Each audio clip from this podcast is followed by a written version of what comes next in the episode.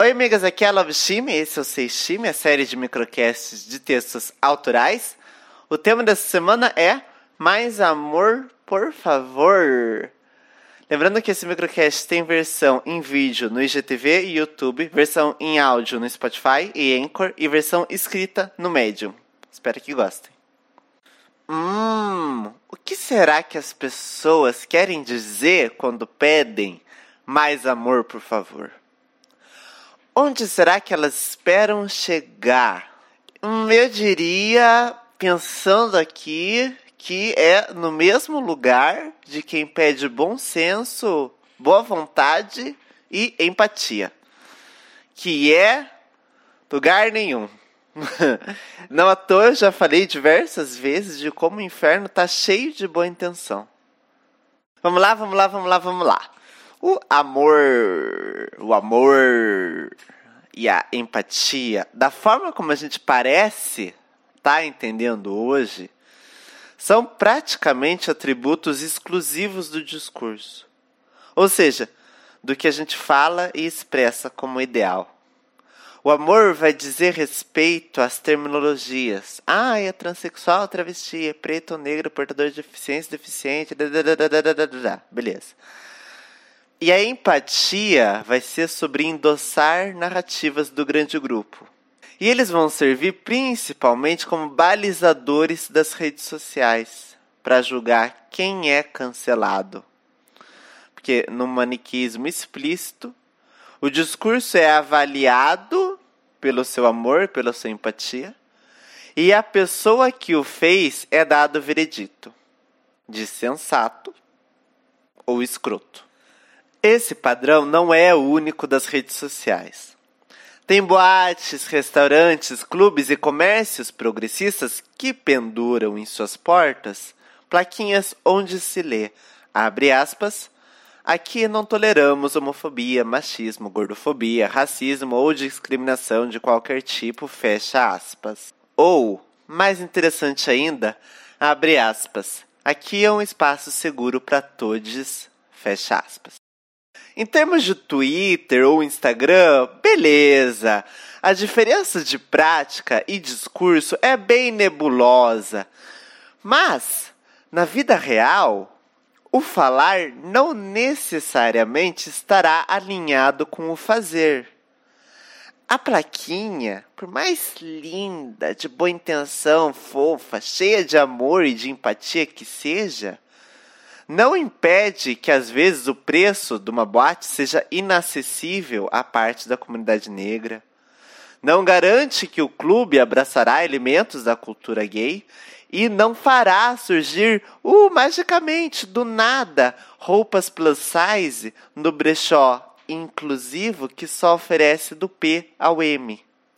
Mas meio que tudo bem, tudo bem, beleza, tá ótimo. Afinal, se o capital do discurso é maior que o da prática, desde que a plaquinha esteja lá, ninguém vai ser cancelado. Beleza, tudo tranquilo. Fazendo um paralelo com o que diz o jornalista Laurentino Gomes, que é conhecido por estudar os traços da escravidão no Brasil, a lei pune atitudes e palavras racistas, mas é incapaz de prover aos negros a mesma qualidade de vida de uma pessoa branca. Ela não dá conta de aumentar o número de afrodescendentes em postos de direção ou cargos de gerência. Tampouco consegue garantir acesso deles a direitos básicos como educação ou moradia. Na questão LGBT, isso é mais claro. Isso é claro assim como água. Por amor, por boa vontade, por empatia, galera usa bottom de todas as bandeiras possíveis. Eles até falam: ah, eu não sei o que significa todas as letras, mas eu respeito. Eles falam alunos, todes, elos. Eles seguem à risca a boa conduta da sensatez. Mas, na hora de financiar um projeto de assistência à comunidade, faz corpo mole. Ninguém cobra deputado e vereador para implementar medidas de educação para a diversidade na escola. Ninguém quer desmantelar as instituições que lucram em cima da exclusão de gênero. É só usar a bandeirinha e falar o que é para falar, mas fazer. Hum. E tem o clássico, né? Já bem conhecido, é um, é um clássico. Todo mundo preza por inclusão. Ninguém, ninguém levanta a bunda do sofá para aprender Libras. E quando aprende, só aprende oi, tudo bem? Se, se, o surdo respondendo, ah, na verdade eu não estou muito bem, ela não vai saber, porque ela só sabe oi, tudo bem. E ninguém minimamente descreve as fotos que posta para os cegos poderem ver. Eu mesmo não faço. Acho, acho que já chegamos ao questionamento central do texto, né? Qual é o valor do discurso? E qual é o valor da prática? Será que a gente confunde os dois? Em que momentos que eles se intercalam e em que momentos eles seguem direções completamente opostas? A minha visão, o discurso sozinho tem muito pouco potencial transformador. Você pode amar o que quiser, ter empatia o quanto você quiser. Se isso não se tornar ação, de pouco vale. Quase sempre o discurso vai servir mais para maquiar do que para resolver problemas.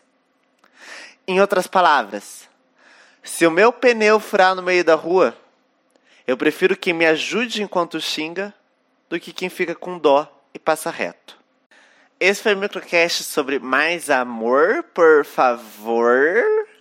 Apesar de falar de amor, me irritei bastante, porque não sei se vocês perceberam, mas só com uma falta de ar. Eu dei cada respirada que, meu Deus do céu.